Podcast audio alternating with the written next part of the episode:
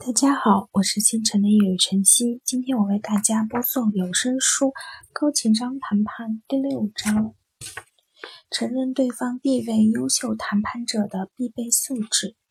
由于篇幅较长，我将分为两部分为大家分享。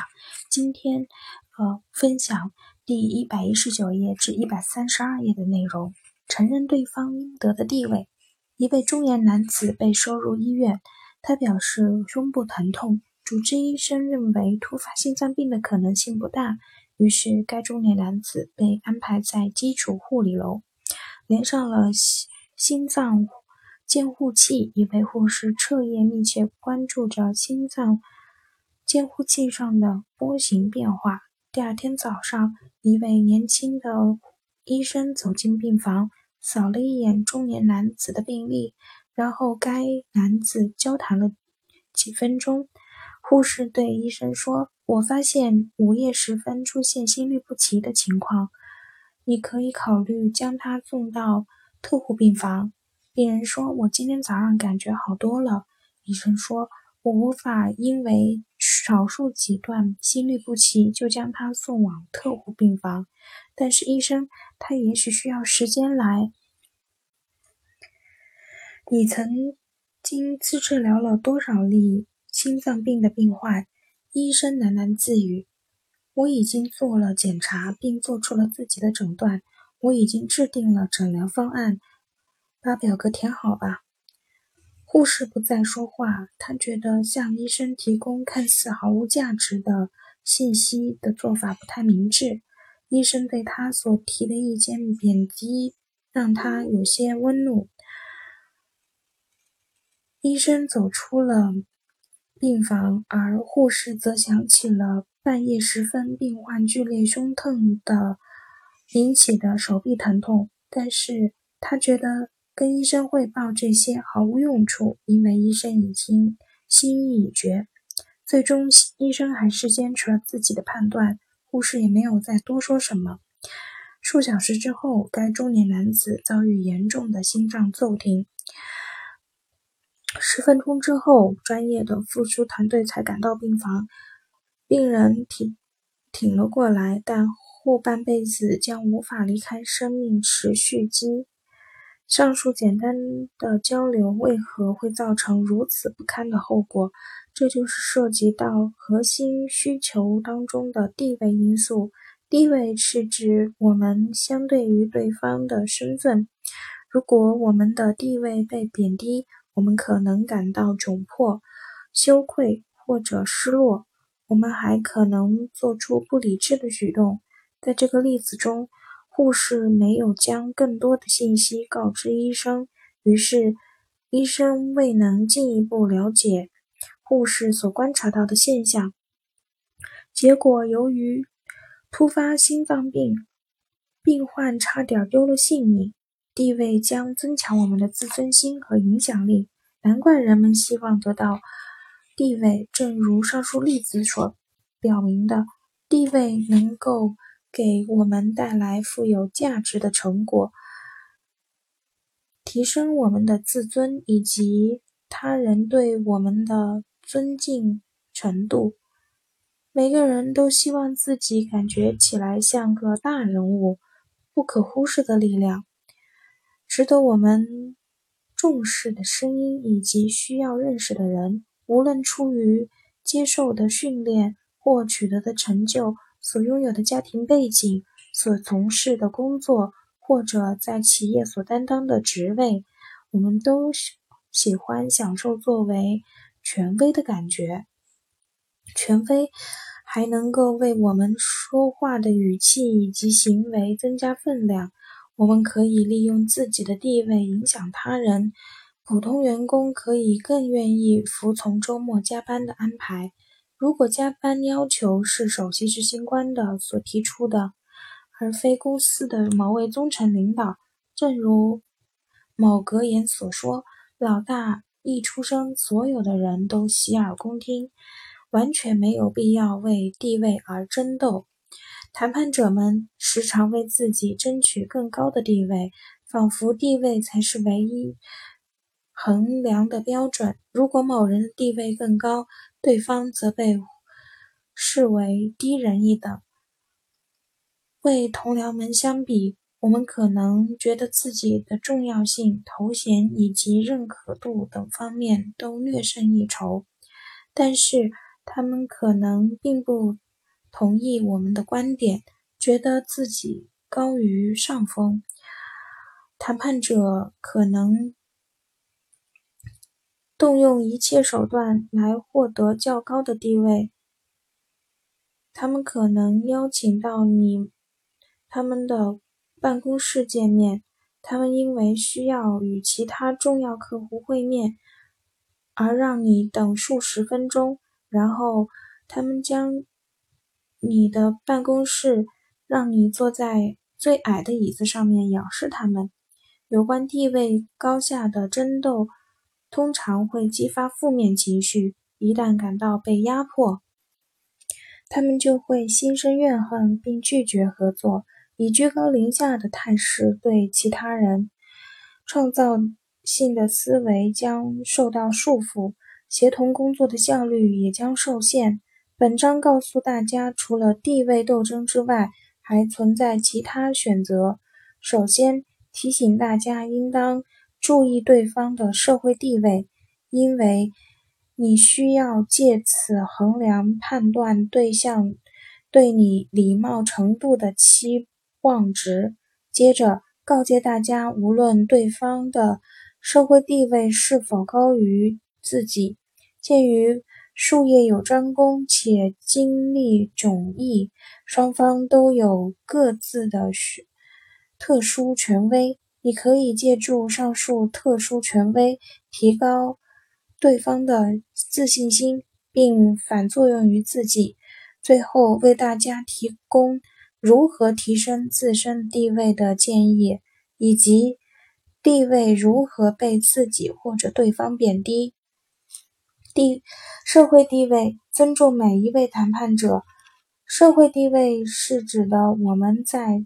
别人眼中重要的程度或者文明的程度，这是对某个地区域当中的每一个身份的单一的通过的衡量标准。地域、地理区域可以是某个社区、企业、市、城市、国家，甚至世界。摇滚歌手可能风靡全世界。而地方治安官的崇高威望则止于本州边界。在全球范围内，社会告诉我们那些重要的人物，哪些不是。处于社会秩序最顶端的是 VIP、皇室成员、主席、总理、电影明星以及拥有巨额财富、取得杰出成就或者享有崇高声望的人。处于社会秩序最底层则是贫苦大众、失业者以及无家可归的人。我们当中的其他人则是在两个类别之间。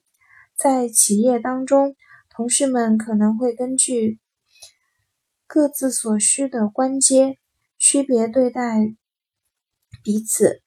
首席执行官可能会像电影明星那般受欢迎。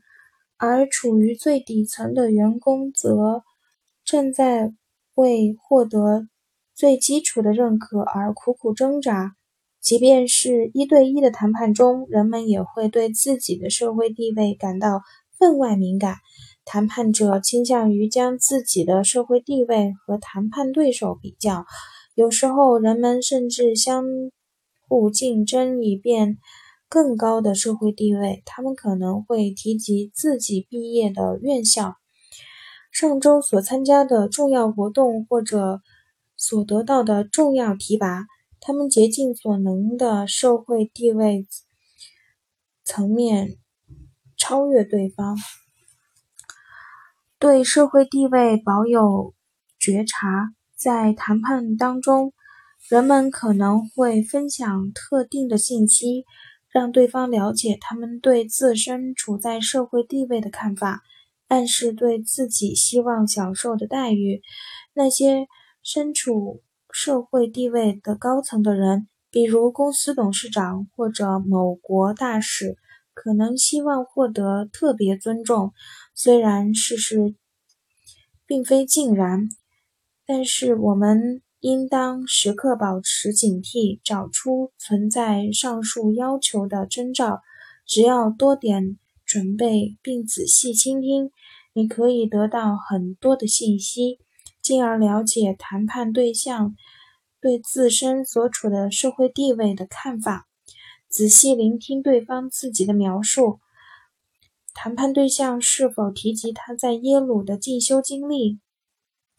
他是否提及上周哪些重要人物共进晚餐？他是否暗示自己在一家竞争激烈的企业担任高级职位？语言是对人们。如何评价自己以及他人的最为明晰的线索？注意拿捏能够对让对方感到欣赏和舒适的尺度。有些人希望直呼自己的名字，而有些人希望以头衔称呼自己，比如博士、医生或者中尉、教授的。在所有的文化当中，我们都能够用所使用的词汇来表达我们对其社会地位的看法。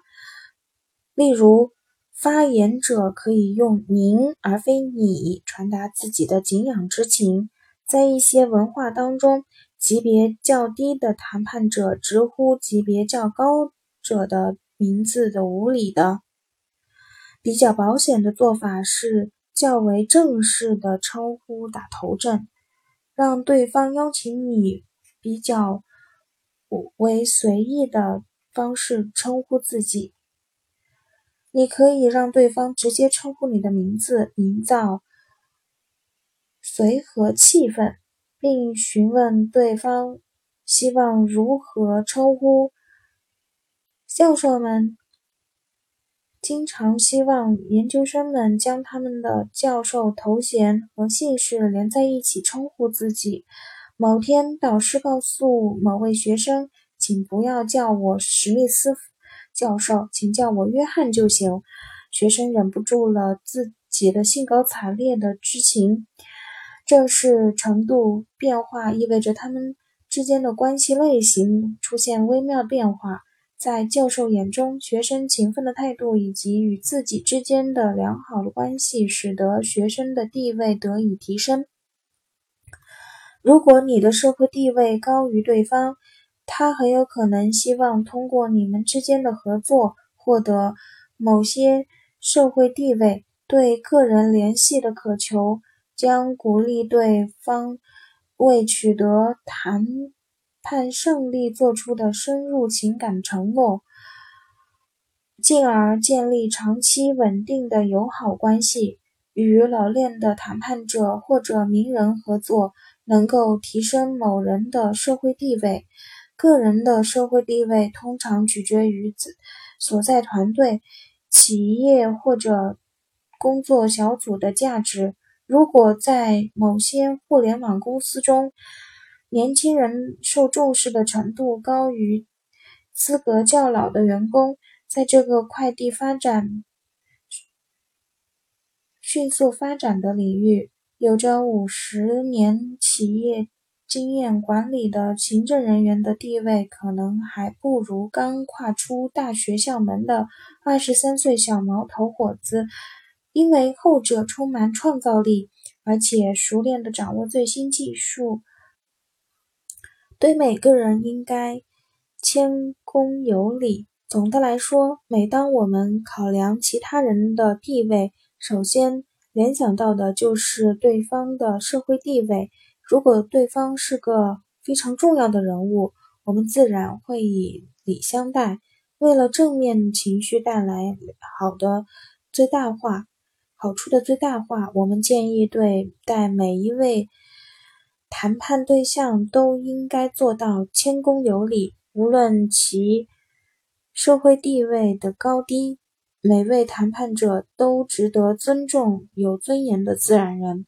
彬彬有礼的态度让能够让人受益无穷。在某世界五百强公司提供咨询服务的时候，丹尼尔曾经听到过这样一个故事：首席执行官的行政助理受到公司某几位员工的不公正对待，他们无视他的存在，在一点都不尊重他，从不邀请他参加自家公寓所举办的与工作相关的派对。工作几年之后，行政助理嫁给行政执行官。突然，所有人都涌向他家参加派对。如今，行政助理可以接触的公司最高决策者，于是每个人都希望成为他的好朋友。正如我们所预料的那样，行政助理特别关照一直以来尊重自己的人，谦恭有礼。并不仅限于说“请”和“谢谢”，谦恭有礼要求我们以诚相待，并尊重交流对象。首席执行官的助理曾告诉丹尼尔，虽然有很多对他毕恭毕敬，但是他能够感觉那哪些人是真的以礼相待。而哪些人则是在利用他？特殊权威承认各方的过人之处。你的相对地位并不仅仅取决于社会地位，还要看你在某些专业领域里别人如何评价你。无论你是否拥有较高的社会地位，你都可以在某项技能。某段经历或者某个教育领域当中有所建树，我们将你在每一块领域当中的地位称作为特殊权威。你可能拥有汽车修理、家居维修或者电子商务技能，你能够玩转某种乐器，写出令人佩服的文章，或者将道德问题分析得头头是道。你可能对谈判相关很多领域了解甚多。幸运的是，形形色色的各种领域都对地位提升有所帮助。每个人都有相对擅长的领域，在其他领域的表现则相对较弱。失业的木匠可能生硬的如何才能创造出结构合理的房屋？技术精湛的医生可能不太知道如何维护行政管理记录。人们可以在多个擅长的领域当中找到自己的过人之处。你至少可以在某一特定擅长领域超越其他人，出于相同的原因。谈判对象可能。可以在某一特定的领域做得比你到位，寻找各自特定的擅长领域。如果你能准确地把握对方自我定位，触发对方正面情绪可能性就越大。你将了解他们是如何看待自己的，以及哪些才是他们最为重要的身份特征。他们可能认为。自己过人之处存在以下方面：教育背景、电脑技能、工作经历、技能水平、全局观、烹饪技能、人脉、人品、社交技能、人生阅历、情感顿悟力、不同种类的职业技能、力量、运动能力、较高社会地位。的有形指标、名声、财富和时尚通常会盖过那些不怎么迷人却更重要的谈判身份的领域。对方可以在很多领域拥有更显赫的地位。我们可以借助于两个问题，找出这些擅长的领域。你们当中谁可以称作实质性的？问题专家，实质性的问题是指的谈判内容。你们的谈判可能围绕一款新车、一小块地或者一次加薪，在见到对方之前，让自己尽快熟悉谈判的主题内容，从互联网上寻找相对的信息，向人们了解情况，打电话给相似产品的卖家，征求对方的意见。了解在即将到来的谈判当中需需要特别注意的问题，对方实质的知识对你们双方均有利。例如，假设你们正在与邻居协商购买他的二手计算机，你可以向他提问，并从中学到很多知识。他告诉你。他已经做了整整十年的计算机程序员了，很显然他是计算机方面的专家。你可以追问计算机的内存容量、运行速度以及计算机与其他较新机器的比较优劣势。你的好奇心满足了他身份地位的需求，从而激发了他正面的情绪。他为。能够运用自己的知识帮助你们达成谈判实质性的内容的共识，感到满足。相信卖家会毫无保留地传授知识给你，毫无无疑会增加被人利用的几率。比较智慧的做法是将准备工作做足。你当然希望做出具有法律。约束力的承诺之前，全面掌握实际情况。你可能会咨询某位不带偏见的专家的意见，比如你们公司的计算机技术员。然而，在卖家打过交道之后，你对该擅长领域以及该卖家都已经有了更为深入的了解。通过谈论他所擅长的话题，你们建立起不错的个人联系。你们当中谁可以称作谈判专家？认可对方的权威，正确进行自我定位。工作得以顺利开展的前提在于你们之间存在多重特殊权威。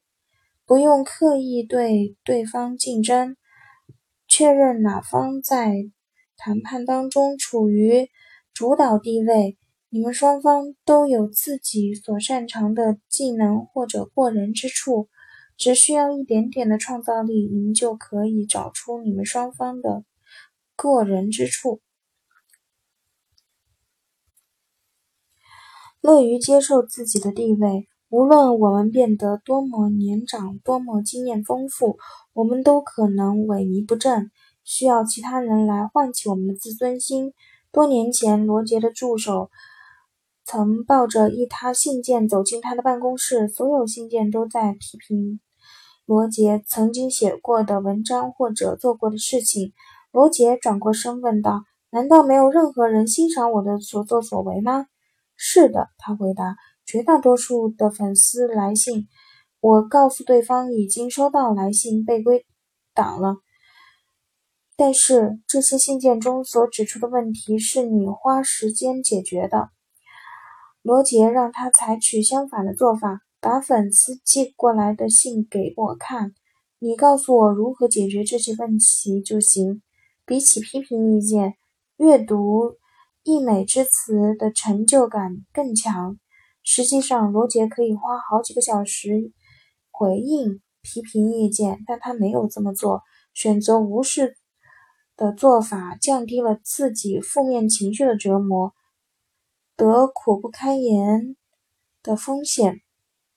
欣赏自己的过人之处，相信自己必将谈判贡献自己的力量。从自己的职业技能到个人品质，再到。无能为力的时候，回忆密友以及家人是如何欣赏自己的，为自己注入一剂强心针，在墙上或者钱包里放一张能够为你提供精神力量的照片。当你地位被他人贬低的时候，想象那个关心你的人会将如何赞扬你的分析能力、耐心以及幽默感。记住，如果你能够从过去的经验当中总结经验，你将能够每次交流当中找到自己的过人之处。在完成某场艰难的谈判之后，总结从中学到的经验。欣然接受成功的喜悦，总结自己在某些实质领域积累的特殊技能和知识，找到自己相关的领域定位，并为之自豪，尽情享受自己的所作所为，积极参与那些让你找到成就感的活动，比如与同事参加体育活动，或者朋友一起下厨。今天的有声书就播送到这里。谢谢大家。